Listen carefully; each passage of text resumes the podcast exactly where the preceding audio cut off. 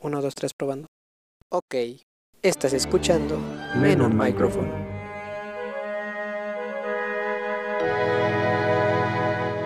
Hola chicos, sean todos bienvenidos a este nuevo podcast en una semana más. Hoy martes. Mm, así es, que es una semana más y en pocas semanas de terminar este 2020, que no estuvo muy bonito que digamos.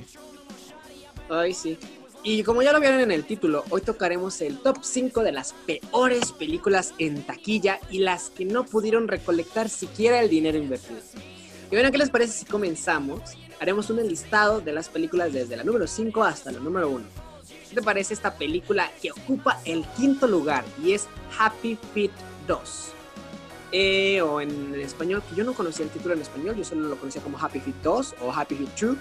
De, bueno, la secuela exitosa y oscarizada de animación Happy Feet, rompiendo el hielo que nos, bueno, que nos devuelve al mágico paisaje de la Antártida en una versión en 3D.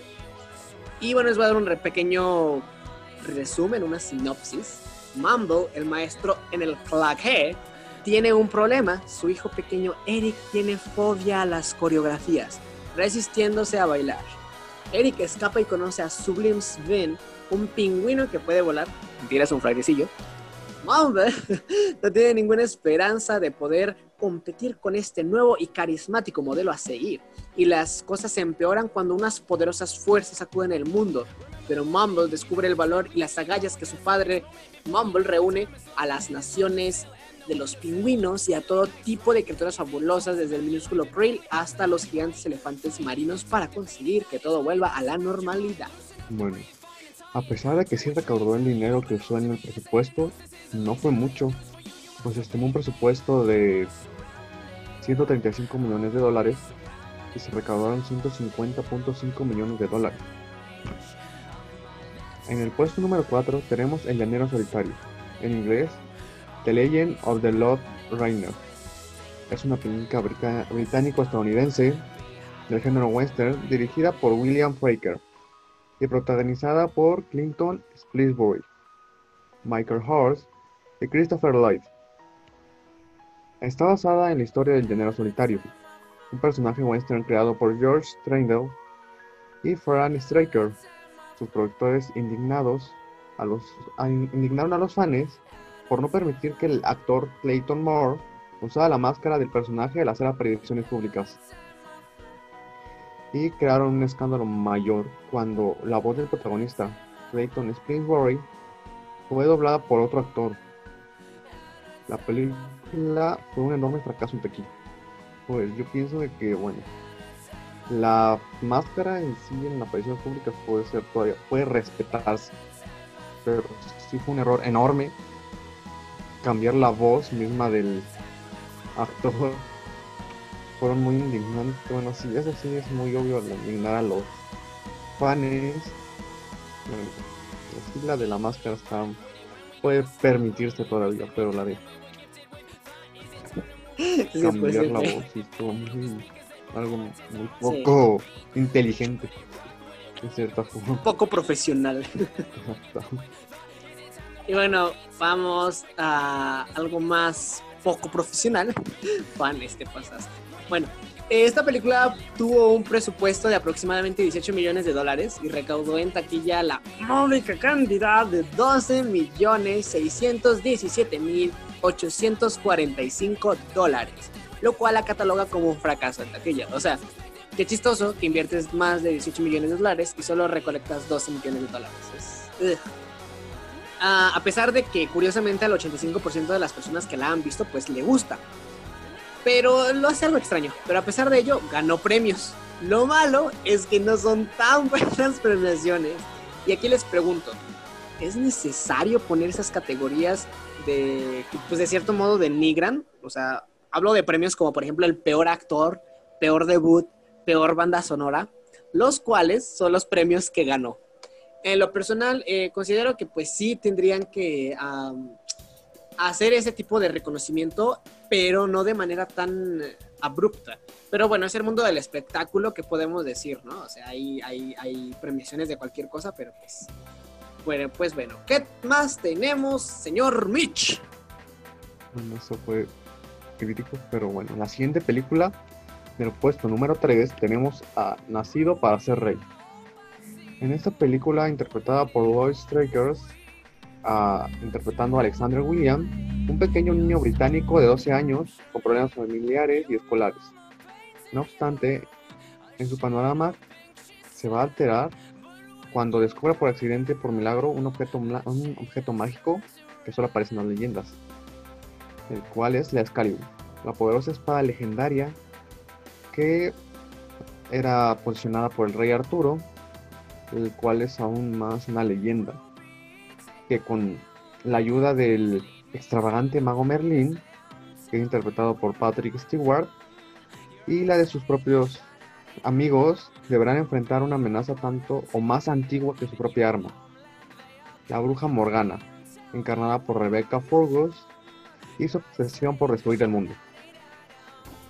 Yo en lo personal no he visto bien esa película, pero esta película recibió críticas, eh, pues como todas las películas, ¿no?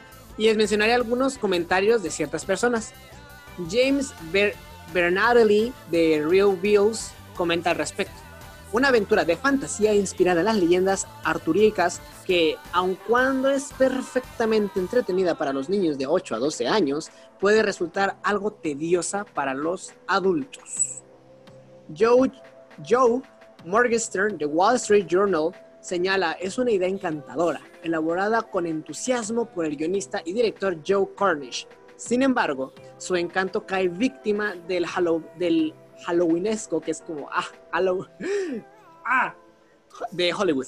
Hollywoonesco, CGI o CGA, que es el Computer Generated Imagery, que pues es básicamente todas las imágenes generadas por computadora.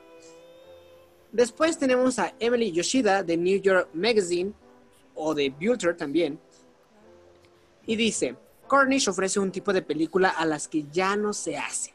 Un cuento de acción viva cargado de acción claramente dirigido a los jóvenes, a los jóvenes, no a los adultos encargados de llevarlos al cine. Resumen, la película es muy buena para los niños, pero no para los adultos, lo cual, pues, en cierto modo lo, lo cataloga como una película no apta para todo público. Bueno, pues esta película tuvo un presupuesto estimado de, agárrense a escuchar esto, un presupuesto de 5 millones, perdón, perdón, 50 millones de dólares, para que el día del estreno terminar recolectando la módica cantidad de 32.1 millones de dólares aquí Y mayormente la mayoría que vio esta película le gustó. Pues la verdad la película estaba, estaba buena, la verdad. Pero como dice el, las críticas, ciertamente no, no era para todo el público, no era para el público en general. Era mayormente para jóvenes o niños y pues tiene un punto de que quien lleva a los niños al ver la película pues se van a aburrir si van con ellos. hay una forma más de que casi abandonar a tus hijos en el cine y larguense a Dios para poder tener un presupuesto bueno. Y como ahorita se estrenó en casi, casi unos instantes antes de todo esto de la cuarentena, pues en su sano juicio no había nadie que dejara sus, a sus hijos solos. Así que puede que también le haya afectado eso. Pues sí, la verdad yo no la he visto. Yo, yo no he visto esa película y pues, escuché de ella, ¿no? Sí vi el trailer como que sí me llamó la atención, pero pues ya no la pude ver. Eh, pero ya entrando al segundo puesto, tenemos a Marte necesita mamás o Mars Needs Mom. Es una película de animación estadounidense de 2011, coescrita y dirigida por Simon Wells y basada en un libro homónimo de Berkeley Brehat, que es la trama gira en torno a Milo, que es un niño de 9 años de edad, que finalmente llega a entender la importancia de la familia y que tiene que rescatar a su madre después de que ella es secuestrada por las marcianas. Eh, fue estrenada el 11 de marzo de 2011 por Walt Disney Pictures. Esta película está protagonizada por Seth Prince y Seth Dusky y fue la última película de Imagine Movers Digital antes de ser absorbido por el nuevo Imagine Movers. Esta película fue un fracaso comercial. Con un presupuesto de 150 millones de dólares. O sea, no fueron los 50 millones de dólares de hace rato de nacido para ser rey. Estas son 150 millones de dólares. Y en taquilla obtuvo, agárrense también, porque esto está más creepy que el anterior.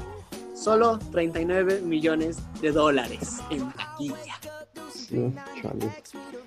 Marte necesita mamás obtuvo una respuesta dividida por parte de la crítica cinematográfica. Mm, la película posee un 37% de comentarios positivos en el sitio web Rotten Tomatoes, basados en un total de 111 reseñas y una puntuación de 49 a 100 en Metacritic. ¿Cómo, cómo saber? Metacritic. Algunas de las críticas. Metacritic. Metacritic. Eso. Eso. Una de las críticas que hicieron fueron. Aparte de una aparición relativamente breve del avatar de John Cusack como la madre secuestrado, secuestrada, perdón, no hay personajes o situaciones que interesen. Fue hecho por Lom Lumenick de New York Post. La película estaba focalizada por personajes sin interés, una historia predecible, la tecnología 3D oscurece incluso los colores brillantes y desmerece la vitalidad del cuento, hecho por Claudia Puggy en USA Today. Marte puede necesitar madres, pero la Tierra necesita buenas películas, y esta no es una de ellas. Por Joe Morgenstern, de The Wall Street Journal. Y a ver, otro, otro. Aquí está. Trabajando en contra de un título torpe y una compañía de marketing bastante rutinaria, la película es una creación modestamente disfrutable de animación con captura de movimiento que lleva al inconfundible sello del productor Robert Zemeckis, hecho por Leo Lomstein en Variety también está. Esta es una de las películas visualmente menos atractivas que se han rodado bajo el sello de Disney, hecho por Michael Phillips en Chicago Tribune. Chale. Diablos, estuvo arrasador. Sí, brutalísimo. Inserte meme, brutal. Pero esperen que aún falta el puesto número uno de este top 5 en lo personal, la película tiene un estilo muy animación, eh, hablando de Martin está mamás, eh, y su animación es similar a la del Expreso Polar, pero pues como dicen las críticas, no es muy entretenida que digamos y la trama está pasable a mi gusto. Pero pues siempre volvemos a pasar a... Bueno, pero bueno, vamos a pasar este pequeño break y volvemos para darles este top número uno, el fracaso ahora sí que total de esta de esta lista de películas fracasadas. Ya volvemos.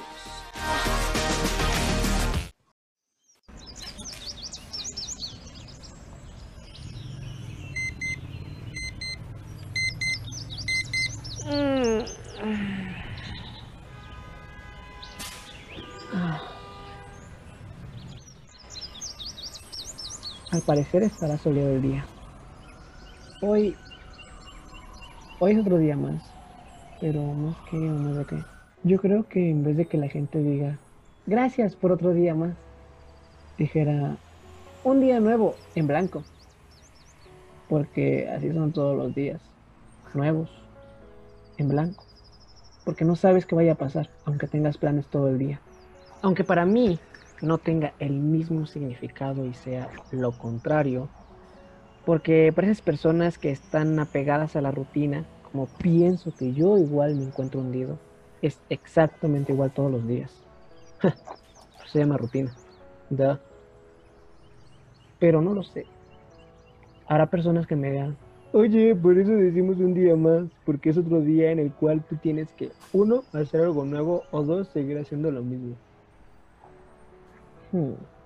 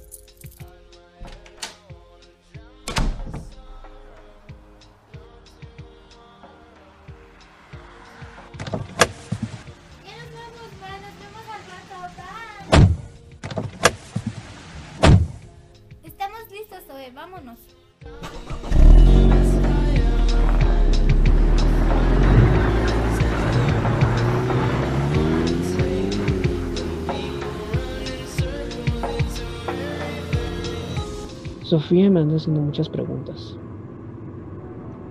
Ah, es muy, muy, muy castrante. ¿Por qué pregunta cosas como ¿por qué dejé de estudiar? ¿Por qué soy muy aislado de los demás? Que si todos pasamos por esa etapa por la que estoy pasando en la vida, que si todas las personas son iguales, que si todos al ser adultos nos comportamos como mamá. Bueno, intentaré contestar a todas sus preguntas con solo una respuesta pero es imposible. Ninguna pregunta se parece, aunque varias tengan que ver con lo mismo. Creo que tengo la respuesta correcta. Mm, pero no sé si lo entenderá, solamente es muy, muy joven. Además, Joshua nos ve como si estuviéramos, no sé, mira con bastantes dudas. Mm, pues las personas son iguales porque quieren, pero no quiere decir que eso sea lo correcto. Ah, ¿y qué quiere decir eso, Zoe? Ya lo entenderás cuando cumplas 14. O eso espero, ya que yo a esa edad lo comprendí. ¿Y por qué no nos quieres decir ahora, Zoe? Es una cuestión que necesita edad para poder ser entendida. Pero pues como sea, es una, es una charla profunda y ustedes necesitan crecer un poco más para poder entenderlo.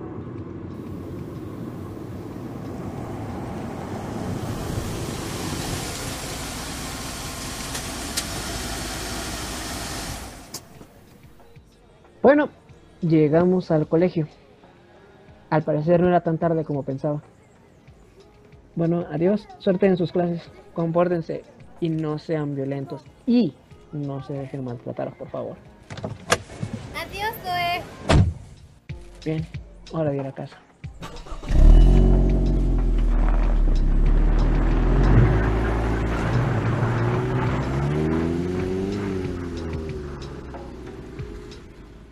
El encuentro. Voces. Juan como Zoe, Cintia como Sofía. Una radionovela de Men on Microphone.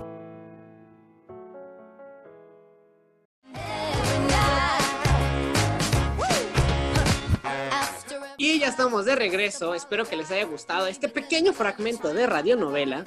Si quieren seguir escuchándolo, no duden en decirlo en los comentarios o escribirnos y lo seguiremos llevando a sus oídos. Mitch, ¿harías los honores de presentar la película más fracasada de taquilla? Claro que sí.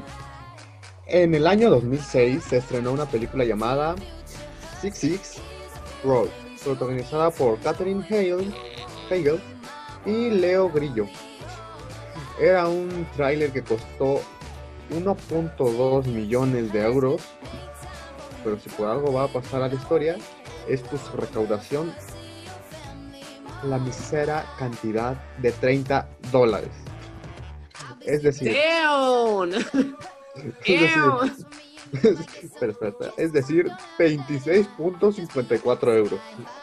O sea, nada, nada. No más. El acuerdo entre el guionista John Penny, y el actor Leo Grillo idearon el argumento de Sissy Rock, una película que se desarrolla en Las Vegas. Lograron contratar a Tom Sizemore y a Katherine Hegel, que luego sería famosa en Grey Anatomy. Bueno, también se bueno, esa película no tiene traducción, la, neta. Eh, entonces, eh, no sé, como desconozco qué significaría.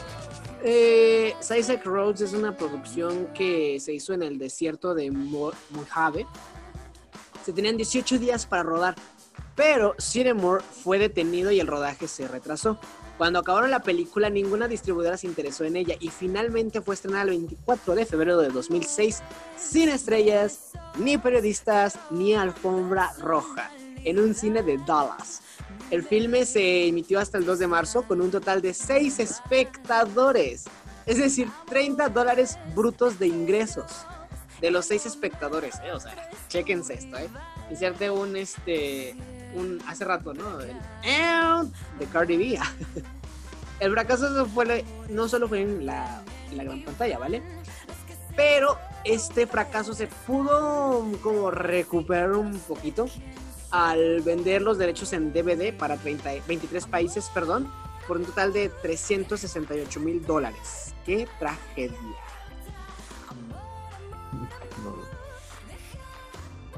Lo que pues yo quisiera decir que esto está muy, muy brutal, es muy una tragedia total.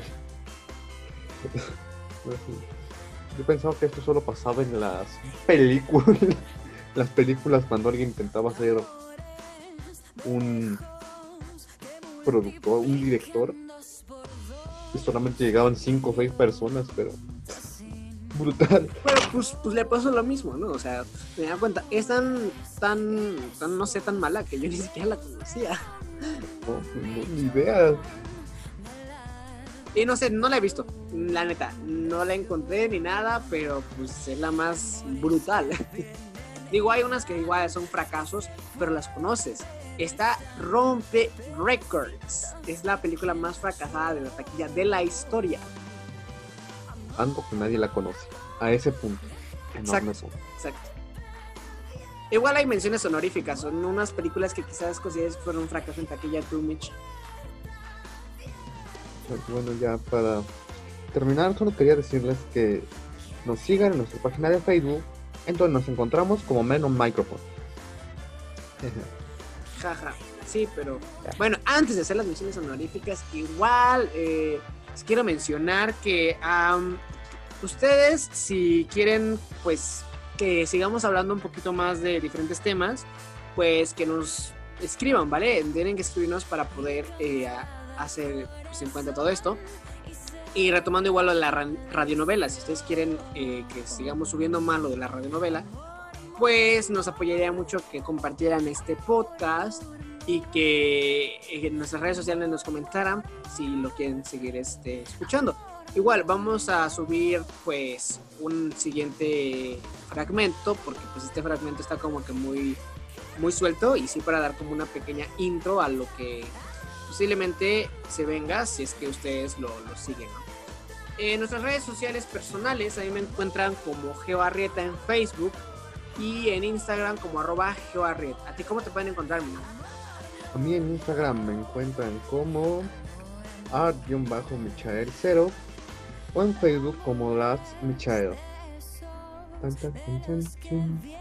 Tan, tan, tan, tan. Y bueno, eso es todo por esta ocasión. Gracias por escucharnos. Hasta pronto. Bye. Hasta la próxima. Ta, ta, ta. I will not kiss you.